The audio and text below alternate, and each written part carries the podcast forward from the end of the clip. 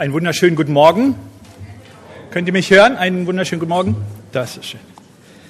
Ich hoffe, es geht euch gut. Gott. Was erwartet ihr heute Morgen? Was erwarten wir heute Morgen? Wollen wir uns jetzt eine Predigt abholen? Wollen wir hoffen, dass es möglichst schnell vorbeigeht? Die, oder feiern wir jetzt einen Gottesdienst nach dem Motto, wenn die Katze aus dem Haus ist, tanzen die Mäuse? Denn die Gemeindeleitung ist ja weg. Aber äh, die Ehepartner haben sie nicht mitgenommen, das heißt, die Spione sitzen unter uns. Ähm, außerdem wird das ja alles aufgezeichnet, insofern müssen wir uns gut benehmen. Ähm, nein, das war natürlich nur ein Scherz. Aber die Frage ist ernst gemeint, was erwarten wir heute Morgen? Gott hat sich was vorgenommen. Jesus ist hier. Er möchte mit dir reden. Er möchte zu dir sprechen. Er möchte dein Herz berühren, dein Verstand, deine Gedanken, dein ganzes Leben. Und wie wir in der Einleitung ah, von Peter gehört haben, es geht ja um die Ewigkeit. Heute ist ein Baustein dazu, wenn du es möchtest. Ähm, ich liebe Abendmahlsgottesdienste, weil wir da in der tiefsten Form, wie ich finde, die möglich ist, Jesus begegnen können. Wir nehmen ihn auf. Wir erinnern uns an seine Erlösung. Wir dürfen seine Gegenwart erleben. Und auch fürs Abendmahl gilt der Vers. Alle, die ihn aufnahmen, gab er das Recht, die Macht und die Möglichkeit, Gottes Kinder zu werden. Nicht nur zu sein, sondern neu zu werden. Da sind wir in einem Prozess gemeinsam. Und das ist sehr schön. Ich möchte heute ein paar Gedanken mit euch teilen, die äh, uns ermutigen sollen. Ermutigen, äh, darauf zu schauen, was Gott tut. Wenn wir ein bisschen zurückschauen äh, über die letzten Wochen, dann bin ich sehr ermutigt. Es ist spannend, in dieser Zeit Christ zu sein. Es ist, als ob mitten im November so eine Art kleiner geistlicher Frühling sich ankündigt. Knospen, gehen durch das Eis bei Einzelnen in ganzen Gruppen. Wir haben gestern von der, von der Spurgruppe Evangelisation gehört, dass plötzlich es leicht wird, auch mit Menschen zu sprechen. Wir haben die verschiedenen äh, Seminare geschlechterspezifisch gehabt für Frauen und Männer, wo wir einfach auch gemerkt haben, Gott tut etwas. Und zwar nicht nur Dinge, die von vorne gesagt werden, das auch, das ist sehr wichtig, aber eben auch im Leben von Einzelnen und ganzen Gruppen. Und das freut mich sehr. Und ähm, ich war gestern äh, in einem Pastorentreffen der, der charismatischen Gemeinde. Es gibt so drei verschiedene Pastorenkreise. Es ist durch die Teilung ist das so gewachsen, dass es so eben zwei, drei verschiedene gibt. Und auch da äh, haben die Einzelnen so gesagt, ja, es, es tut sich was. Wir spüren kleine Aufbrüche aber, nicht aber, sondern die, eine der Fragen heute Morgen, die ich versuchen möchte zu beantworten für uns hier, wie können wir das kultivieren? Wie können wir das festhalten? Wie können wir ähm, das, was Gott uns schenkt, äh, bewahren und, und weiter pflegen? Da geht es um geistliches Wachstum nach innen und nach außen. Ich bin noch nicht so weit, kommt gleich. ähm, äh, und der erste Punkt, den ich sagen möchte, ist, dass wir das dankbar festhalten, dass wir es zur Kenntnis nehmen und sagen, danke Gott. Wir danken dir für die großen und kleinen Dinge. Und äh, bin sicher, Gott wird uns mehr schenken. In, äh, wer mich ein bisschen kennt, weiß, dass ich lange Pastor in einer äh, Kirche in Kreuzberg war, die durch große Krisen gegangen ist und die auch in Spaltung und Streit auseinandergegangen ist. Und gestern in diesem Pastorentreffen hat es sich ergeben, hat Gott es geführt. Das war keine menschliche Hand, die das gemacht hat. Ähm, da gab es verschiedene Kleingruppen, äh, wo wir darüber reden sollten, was erwarten wir geistlich für 2013 für die Stadt Berlin. Und äh, ich war mit äh, meinem ehemaligen Hauptpastor, mit dem ich eh ein gutes Verhältnis habe, in einer kleinen Gruppe und mit eine, mit dem wir uns ein bisschen in der Zeit äh, gestritten oder entzweit hatten.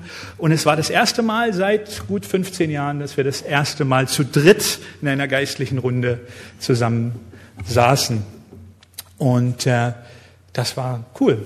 Das war super. Es war, als ob nie etwas gewesen wäre. Es hat natürlich schon Versöhnung stattgefunden. Es wird ja auch spätestens nach 15 Jahren mal Zeit dazu. Ähm, und wir konnten uns in die Augen schauen und äh, Äh, Vergebung war da, aber dass wir so richtig enge geistliche Gemeinschaft wir Dinge ausgetauscht haben, das war das erste Mal und es war äh, ein großer äh, Segen. Und hinterher haben einige gesagt, alleine uns zu sehen war für sie schon eine Ermutigung, eine, eine Heilung. Und äh, Paul Nogosek, der der Dritte war, der hat dann auch vorne gesagt, äh, dass, dass das so war das erste Mal. Er hat das Pastorenmeeting geleitet, diesen Teil, und hat das so als Zeugnis gesagt. Wir haben dann auch gesagt, uns geht's gut. Und äh, Wiederherstellung und Versöhnung, das ist Gottes Gnade, wenn das geschieht. Das ist nicht menschliches Wollen oder Können. Ähm, und diese Zeichen sagen mir, es geht was in Deutschland. Es geht was in Berlin. Wiederherstellung ist möglich. Und das soll dir Glauben und Hoffnung geben für dein eigenes Leben, aber auch für unsere Gemeinde hier. Gott baut seine Gemeinde. Und jetzt können wir die erste Folie.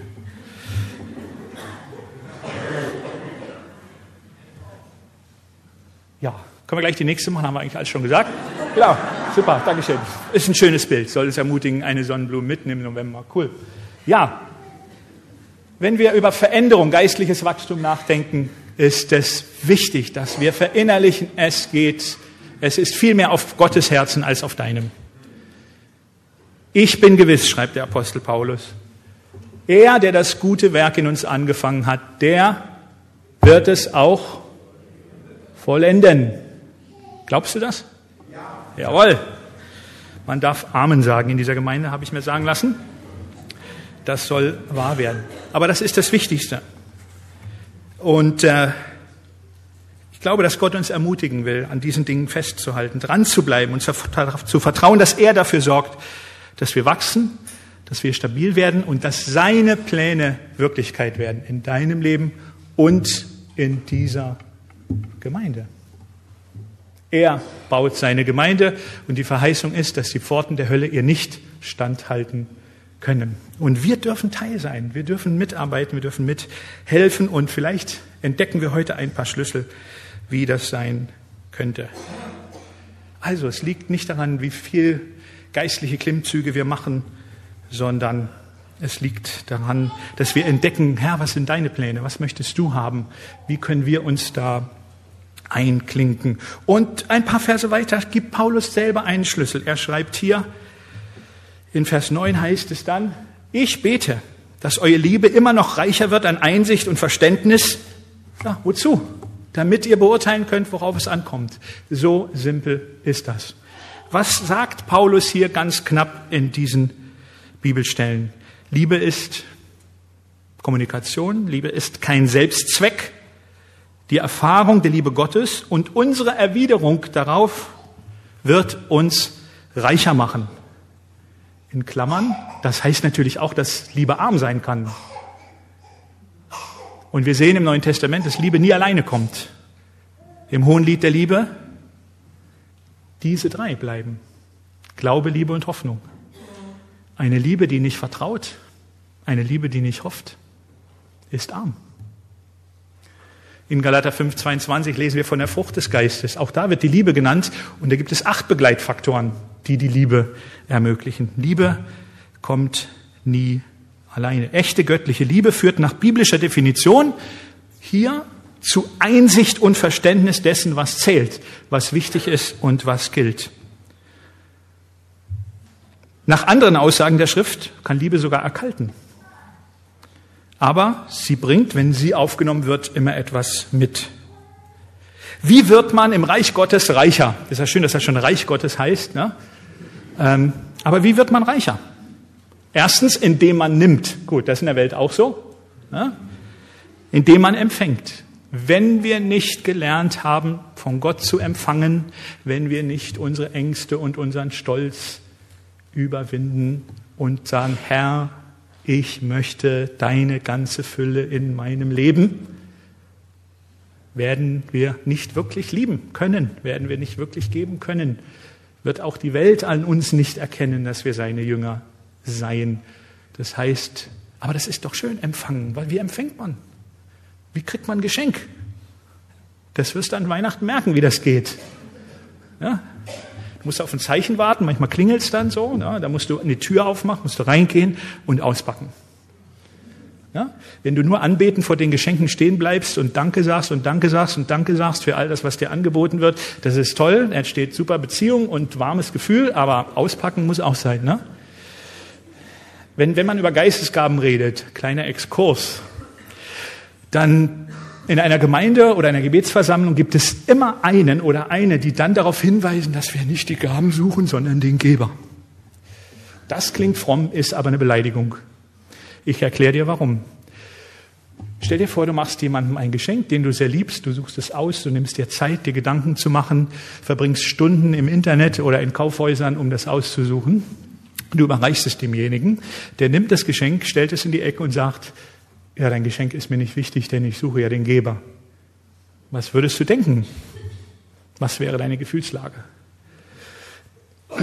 Würdest du dir beim nächsten Mal noch so viel Gedanken machen um das Geschenk oder vielleicht nur eine schöne Verpackung? Also nehmen wir an oder entscheide dich heute zu sagen, Herr, was du mir geben willst, das wird gut sein für mich und das möchte ich annehmen.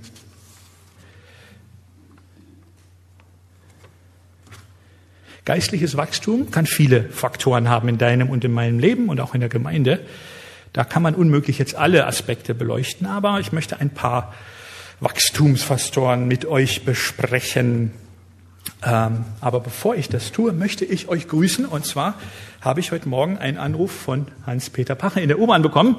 Äh, nicht er war in der U-Bahn, sondern ich, aber er ist in der Schweiz mit der Gemeindeleitung, die ja in Biel da ihre Klausurtagung haben, dort auch die Gemeinde äh, besuchen. Und sie grüßen euch ganz herzlich.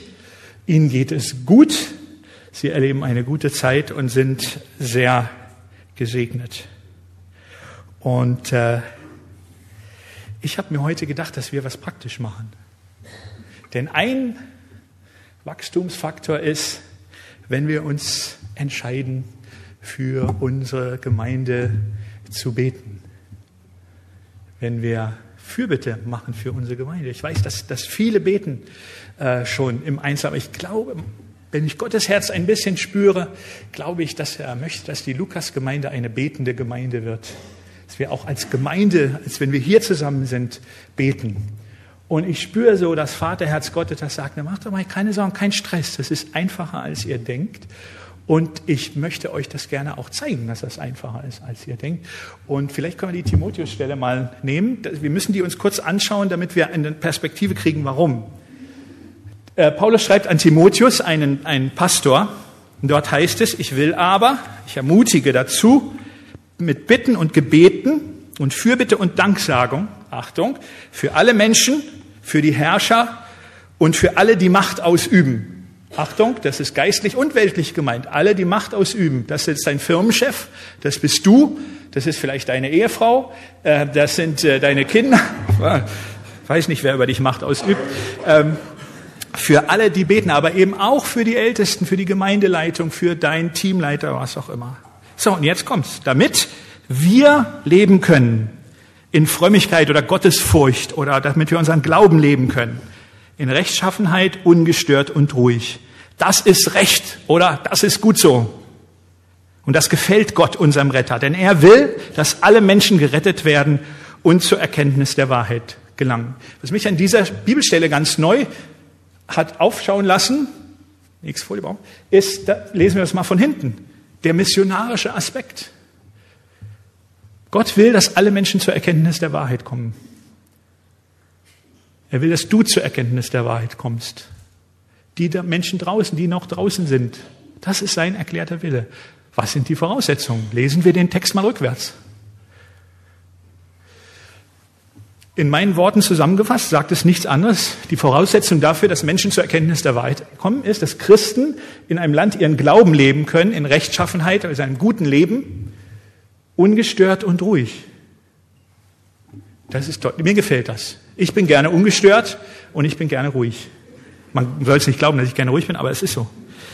Ähm, und Paulus sagt nichts anderes zu seinem Bischof oder zu seinem Gemeindeleiter Timotheus, das ist ein legitimes Bedürfnis.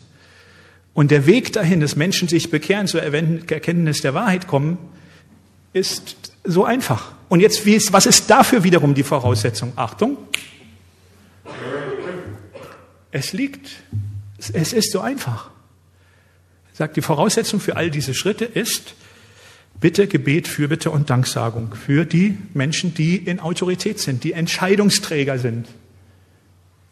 Das heißt, das wird eine Kette von Ereignissen auslösen nach der Verheißung dieses Bibelwortes.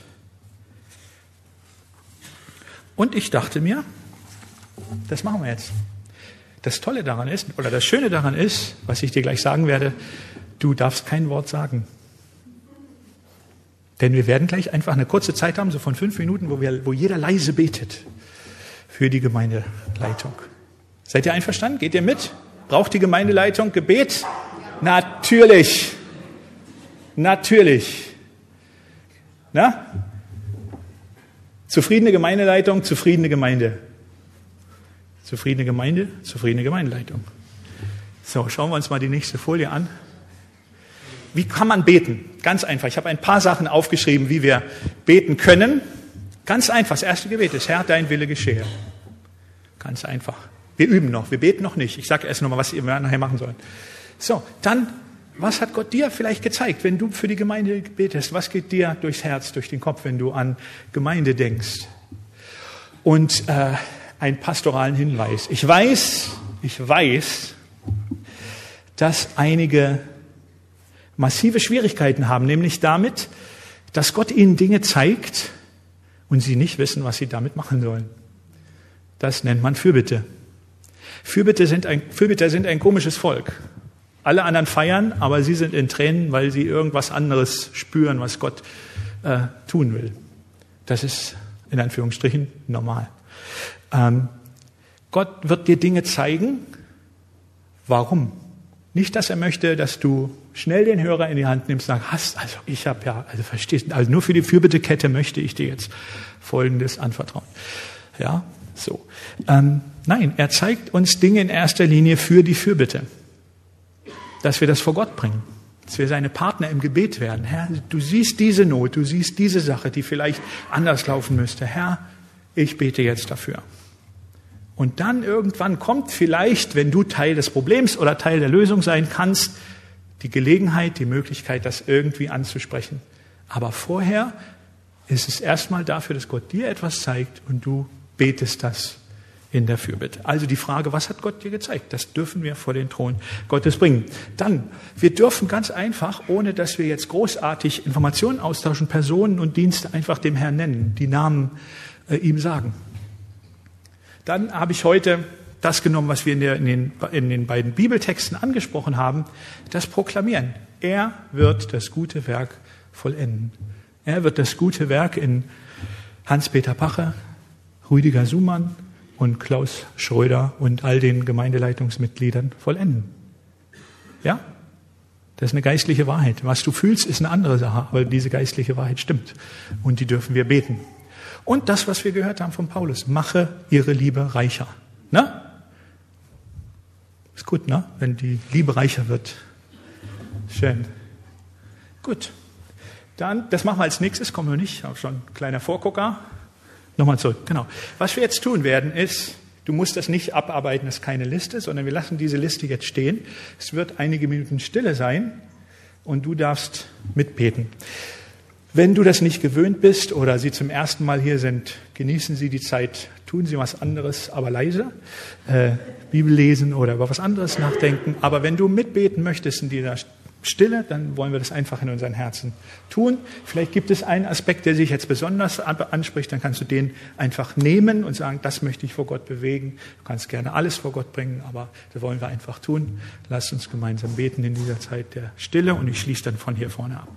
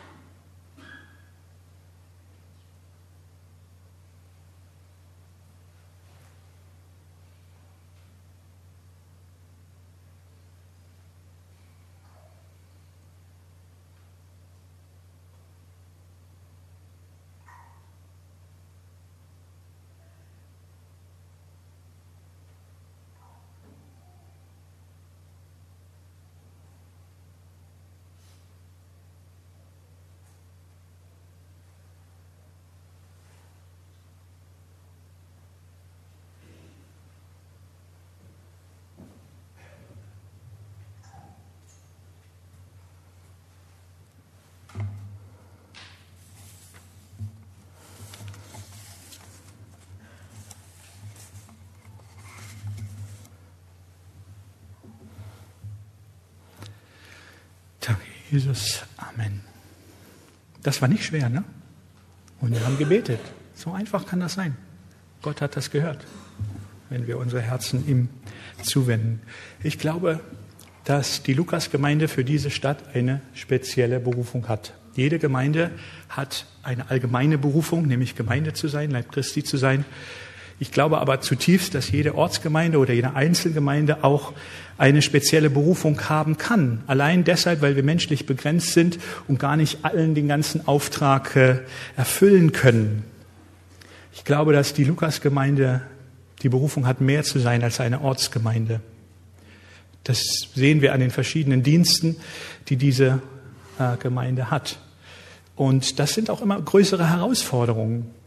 Da muss man vielleicht hier und da auch mehr loslassen, die, die Mitarbeiter. Und das knirscht vielleicht ein bisschen öfter.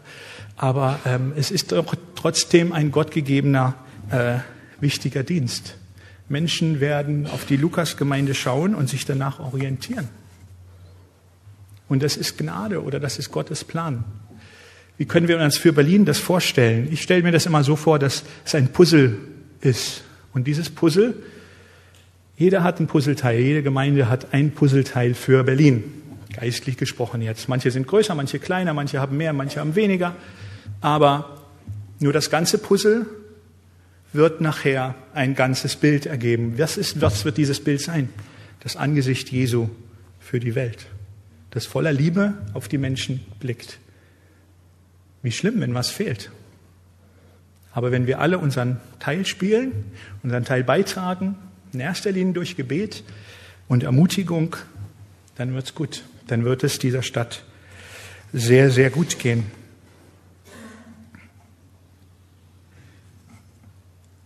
Was können wir tun? Ich möchte einfach eine zweite Gebetsrunde gerne einläuten, Fürbitte und Danksagung. Wir werden genau das Gleiche nochmal machen, vielleicht mit einem anderen Aspekt mehr.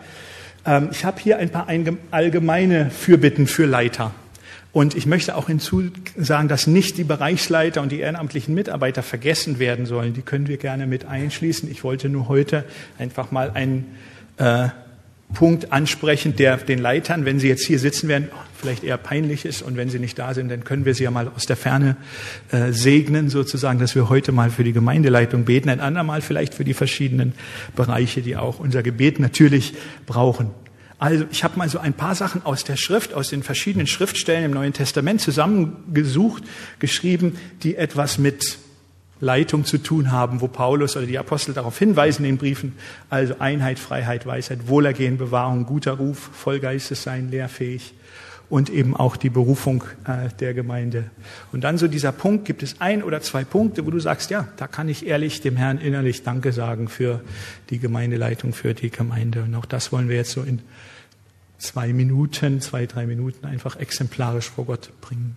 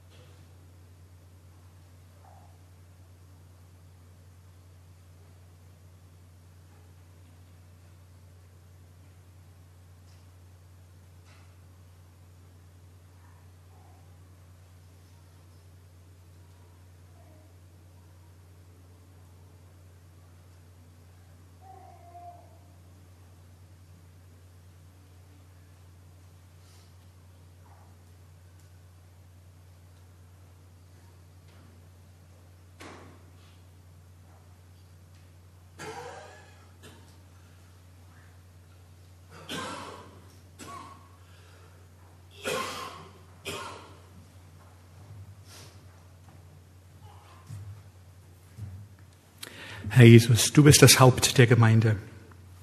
Wir wollen unsere Gemeindeleitung, die Ältesten, die Gemeindeleitung, alle, wie sie da sind, wir wollen sie segnen.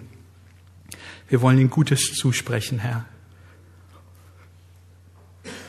Sei du mit ihm, erfülle sie mit deiner Liebe, mit deiner Freude an dir, an ihrem Dienst, an Liebe zu dir und zu Menschen, Herr.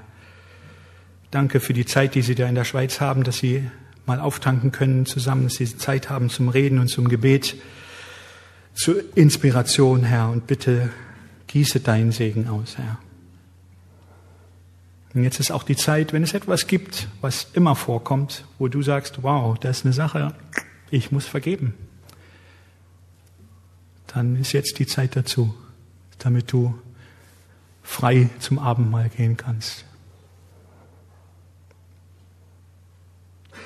Herr, wo immer Verletzungen entstanden sind. Wir wollen vergeben. Und da, wo es nötig ist, dass Gespräche geführt werden, schenke dazu Segen. Amen. Also, im Geistlichen gilt es wie in der Küche, nichts anbrennen lassen. Im Guten wie im Negativen. Wir haben es in der Gemeinde erlebt, wenn man nicht rechtzeitig über Dinge redet, wenn Bitterkeit kommt und Hass, kann einem das Ding um die Ohren fliegen. Und äh, ich habe erlebt, wie aus einer 900-Mann-Gemeinde eine 90-Mann-Gemeinde wurde. Zahlen spielen nicht immer eine Rolle, aber sie sagen doch was aus. Ähm, möge Gott uns davor bewahren. Wir sind Gott sei Dank nicht in so einem Stadium, aber ähm, wie in jeder guten Ehe, morgen kann der Anfang vom Ende passieren, wenn wir nicht aufpassen ähm, will kein Horrorszenario jetzt machen, ich will uns nur aufmerksam machen, dass wir gemeinsam dranbleiben. Wie gesagt, ich glaube nicht, dass es groß und katastrophal ist, sondern einfach einander wahrnehmen und sagen, ja, wir brauchen einander, wir brauchen einander. Selbst die Leute, die hier vorne stehen, brauchen einander, brauchen dich, deine Unterstützung, dein Gebet. Das ist das Wichtigste. Ja, ich habe offiziell bis 11.05 Uhr Zeit und das werde ich nutzen, bevor wir zum Abendmahl gehen, denn ich möchte dich ermutigen. Jetzt kommen wir zurück. Ich weiß, ihr armen Folienleute und Cedric, I'm so sorry, ihr müsst heute ein bisschen springen. Aber ähm, und ich danke euch, dass ihr so flexibel mitmacht. Aber wir merken, es ist gut. Ha? Es tut gut, dass wir das gemeinsam machen und wir können sicher nach Hause gehen. Wir haben den Willen Gottes getan. Und das ist cool. Das ist ziemlich cool. So, und zwar Beziehung tut gut. Es geht um etwas, wie können wir wachsen, wie können wir uns verändern lassen. Es wird aufmerksamen Zuhörern nicht entgangen sein, dass ich jetzt nicht wirklich ein neues Thema habe oder vielleicht auch nie haben werde. Ich weiß es nicht. Ich habe dem Herrn versprochen, was immer du sagen willst durch mich oder was ich weitertragen soll.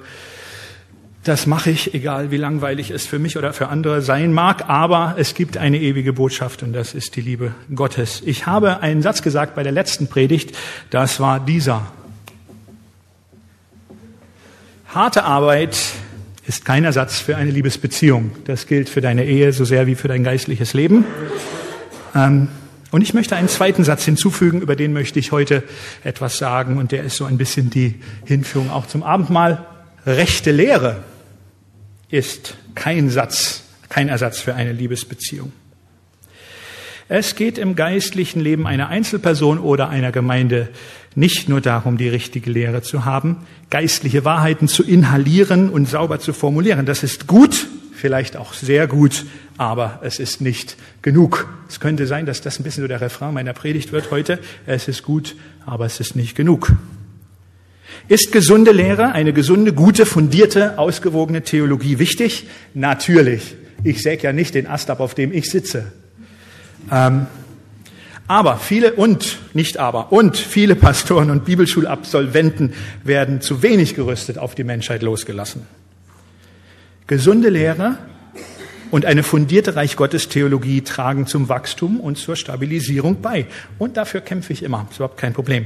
Das ist gut aber es ist nicht genug. Nicht mal die Urgemeinde hatte von Anfang an eine gesunde, richtige Lehre und Theologie und trotzdem sind sie gewachsen, trotzdem hatten sie Vollmacht. Komisch, ne? Ja. Die Frage der Beschneidung musste geklärt werden. Was ist ein Apostel? Wer darf überhaupt bei uns was sagen? Ähm, äh, müssen Heiden die Christen werden, erstmal Juden werden und so weiter und so fort. Diese ganzen Fragen völlig ungelöst. Und das hat Jesus überhaupt nicht aufgeregt. Er hat gesagt, ich gehe jetzt, ich schicke euch den Heiligen Geist, der wird euch in alle Wahrheit leiten. Super, ne? Das ist so, wenn ein Chef rausgeht und sagt, ich komme in 20 Minuten wieder und äh, gucken wir mal. Ja. Gute Lehre, die rechte Doktrin, die Wahrheit ist wichtig. Das Ringen um Wahrheit ist nötig. Und die Wahrheit, die in Jesus Christus ist, ist entscheidend. Sie ist unverzichtbar. Es ist Wahrheit, die uns frei macht. Aber wir wissen auch, Wahrheit ohne Liebe tötet. Der Buchstabe tötet. Auch der Buchstabe des Neuen Testaments. Warum gibt es so viele Konfessionen? Weil viele Leute glauben, ihre eigene Lehre und die Erkenntnis ist richtiger als die des anderen. Good News, Bad News, das hat die Welt nicht gerettet. 500 Jahre Reformation zeigen das. So, was machen wir jetzt? Ne? Die Aussage, dass die rechte Lehre kein Ersatz für eine Liebesbeziehung ist, wird kaum besser illustriert als in dem folgenden Lied, das ich aus Zeitgründen jetzt nicht vorspielen lassen kann, aber ein paar textliche Kostproben möchte ich euch gerne geben. Es geht hier um eine Beziehung zwischen zwei Menschen, sagen wir Braut und Bräutigam. So. Ein paar Auszüge. Sie trafen sich am Strand kurz vor Sonnenuntergang. Sie lächelten und waren leicht verlegen. Alles war so neu. Sie kannten sich noch nicht lang. Er streckte ihr einen Rosenstrauß entgegen. Sie sagte, Rosen wecken so romantische Gefühle. Da nickte er und sprach, ja, zweifelsohne. Da reichen in der Nase ein paar tausend Moleküle und der Duftstoffe mit Namen Pheromone. Und sie saßen eine Weile schweigend beieinander und blickten auf das weite Meer hinaus und blickten auf das weite Meer hinaus. Da flüsterte sie, schau, der Mond ist heute riesengroß. Die Nacht ist viel zu schön, um hier zu enden. Es ist hier so romantisch. Ich bin schon ganz atemlos. Und sie fasste ihn ganz sanft an beiden Händen. Er sagte, du, der Durchmesser des Mondes am Firmament ist konstant 31 Bogenminuten. Also ungefähr ein halbes Grad. Das ist ganz evident. Es wäre falsch, verschiedene Größen zu vermuten. Und sie saßen eine Weile schweigend beieinander und blickten auf das weite Meer hinaus. Und blickten auf das weite Meer hinaus. So saßen sie am Meer in dieser warmen Sommernacht. Sie griff nach seiner Hand und seufzte leise. Wie wundervoll die Sterne funkeln. Es ist eine Pracht. Und sie schmiegte sich an ihn auf sanfte Weise. Er sah sie an und sagte nur, die Sterne funkeln nicht.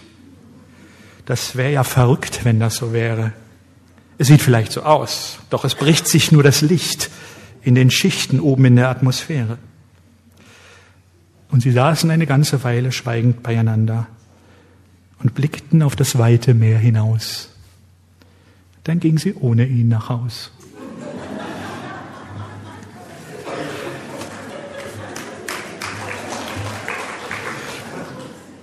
Ist nicht von mir, ist von den Wise Guys, kann ich nur empfehlen. Das Lied dazu ist auch sehr schön, sehr schmalzig.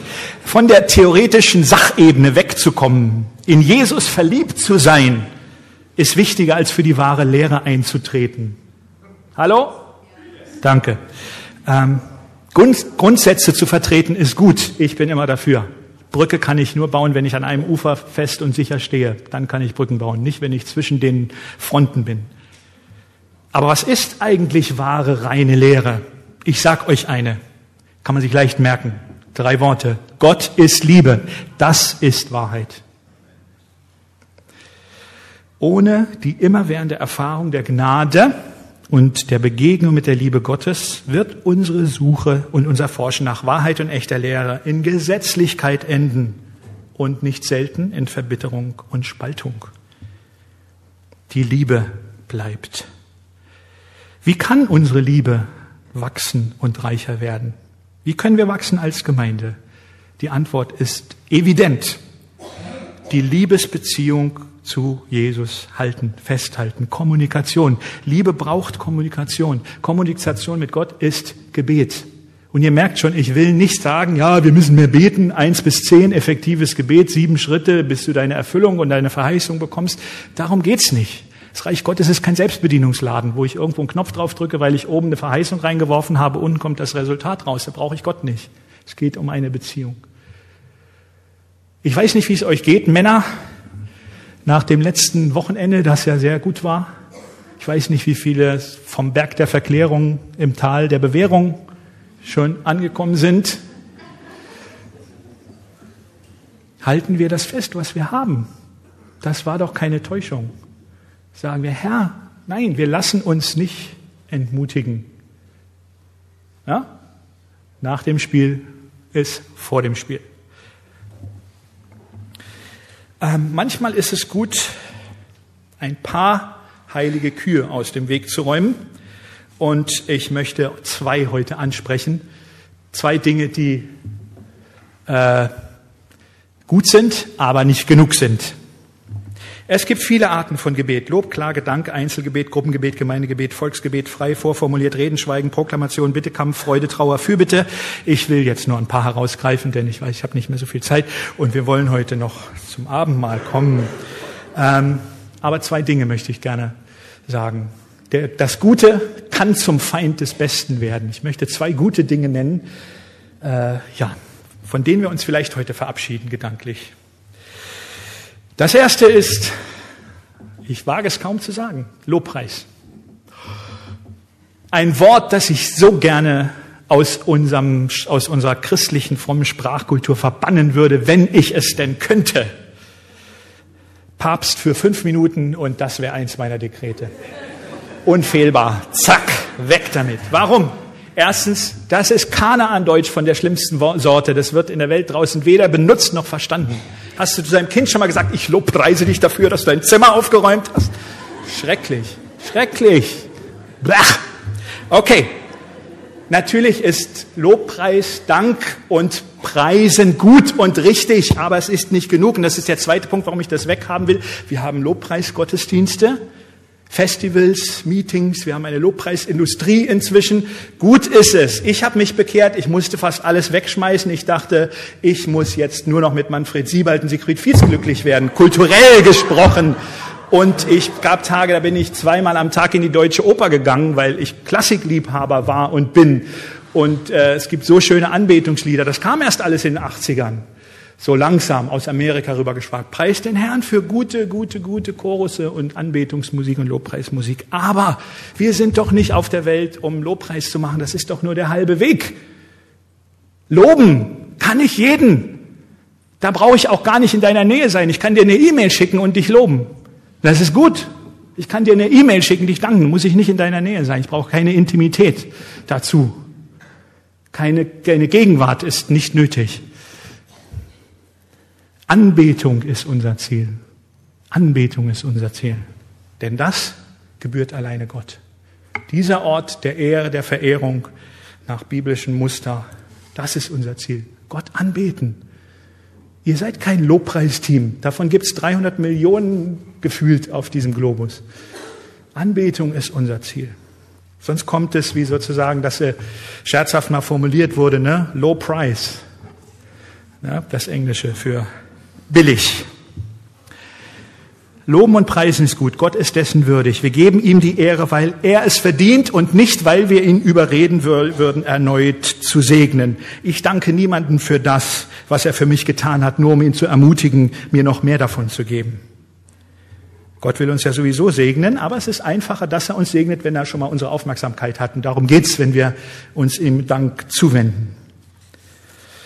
Also, Anbetung. Ziel unseres Lebens eines ist Anbetung, Hingabe an Gott, ihn alles sein lassen, in seiner Gegenwart, in seiner Herrlichkeit zu sein. Als Jesus versucht wird, sagt er, du sollst den Herrn, dein Gott, anbeten. Der Teufel sagt, bete mich an. Das ist sein Business. Er will, dass wir ihn anbeten. Aber Jesus sagt, ah, ah, ich weiß, worum es geht. Anbetung heißt nicht, dass wir das in einem bestimmten Stil tun, musikalisch oder gar charismatisch, sondern dass wir dem Heiligen Geist erlauben, unsere Augen, Ohren und Herzen für die Realität dessen, was ist, im Geistlichen zu öffnen. Inspiration in der Anbetung kommt nicht durch eine veränderte Anbetung, sondern durch veränderte Anbeter. Hallo? Nicht der Stil ist entscheidend, sondern das hier und das hier. Verbringe Zeit alleine mit Gott, lerne ihn anzubeten. Zu Hause. Zu Hause. Lerne es, zu ihm zu kommen ohne Tagesordnung. Wir alle, die wir hier vorne stehen, sind schon der Sünde verfallen. Äh, wenn wir die Gegenwart Gottes spüren, schnell unsere Liste auszupacken, weil wir denken, oh, jetzt ist er da, jetzt muss ich ihm schnell alles sagen, was wichtig ist, weil jetzt wird der Segen kommen. Äh, wer aus beruflichen Gründen Intimität anbietet, dafür gibt es einen Namen. Verstanden, ne? Ja, klar. Kommen wir zu Gott ohne einen Plan, einfach nur Zeit mit ihm zu haben. Wenn du Angst hast, mit Gott alleine zu sein, bitte ihn, dir die Gründe aufzuzeigen, woran das liegt. Wenn du Angst hast oder wenn du irgendwas, wenn du denkst, oh, wie, wie ist das, was mache ich das? Du kannst anfangen, indem du einfach fünf oder zehn Minuten deine Lieblingsanbetungsmusik auflegst und sagst, ja, jetzt bin ich hier. Bitte, ich möchte mich von dir lieben lassen und dich wieder lieben lassen. Zehn Minuten. Wenn du magst, noch mehr, aber zehn Minuten. Und dann hast du noch fünf Minuten für die Gemeinde zu beten. Und schön hast du eine schöne, stille Zeit gehabt. Wenn du möchtest, kannst du es abhaken, damit du dich noch besser fühlst. Aber darum geht es ja nicht. Sondern sagen, Herr, ich will Zeit mit dir verbringen. Liebe. Du kannst auch Jesus sagen, Jesus, ich bin vielleicht nicht so der romantische Typ, aber ich merke, du bist es. Und äh, ich möchte es lernen, dich so zu lieben und so anzubeten, wie es dir gefällt. Und das ist den zweiten Killer, das zweite, was ich abschaffen möchte, das kommt ein andermal dran, weil wir jetzt von der Zeit aus sind. Und außerdem ist das auch eine schöne Überleitung zum Abendmahl, denn wir wollen ja jetzt zu ihm kommen. Und wie ich schon sagte, das ist die schönste, tiefste Begegnung, die wir mit ihm haben können. Wenn wir zu ihm kommen, dürfen ihm unsere Sorgen bringen, dürfen ihm unsere Verfehlungen bringen, unsere Sünde. Aber wir dürfen auch hingehen und sagen, Herr, ich möchte frei sein. Und wir dürfen, wenn wir den Kelch nehmen, sagen, das ist das, der, das Blut seines Bundes. Er hat einen ewigen Bund mit dir geschlossen. Es ist sein Tod, seine Vergebung, aber auch sein Leben, das wir teilen dürfen. Das Blut seines Bundes. Wer darf kommen? Wer darf kommen? Jeder, der sich unwürdig fühlt und das ändern möchte. Jeder, der sich unwürdig fühlt und das ändern möchte. Wenn du jetzt spürst, ich darf eigentlich gar nicht zu dem heiligen Gott kommen, dann ist es genau richtig.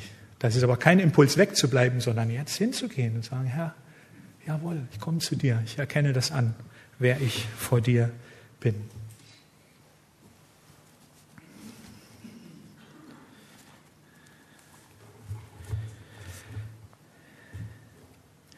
Ich habe von Herrn empfangen, schreibt Paulus, was ich euch weitergegeben habe.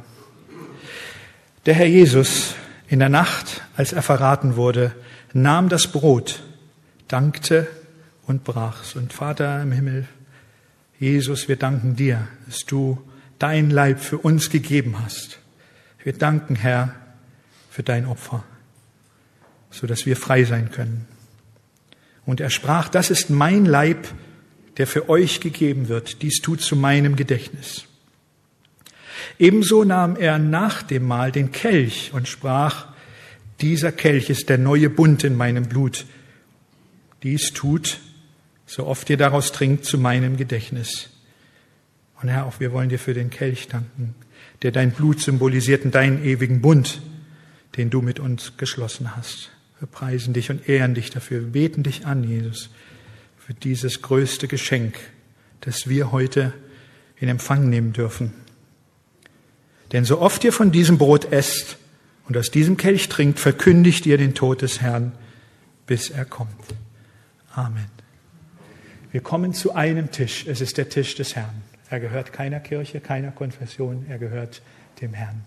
Aus organisatorischen Gründen haben wir verschiedene Bereiche, damit es nicht zu voll wird. Wir haben vier hier unten und oben.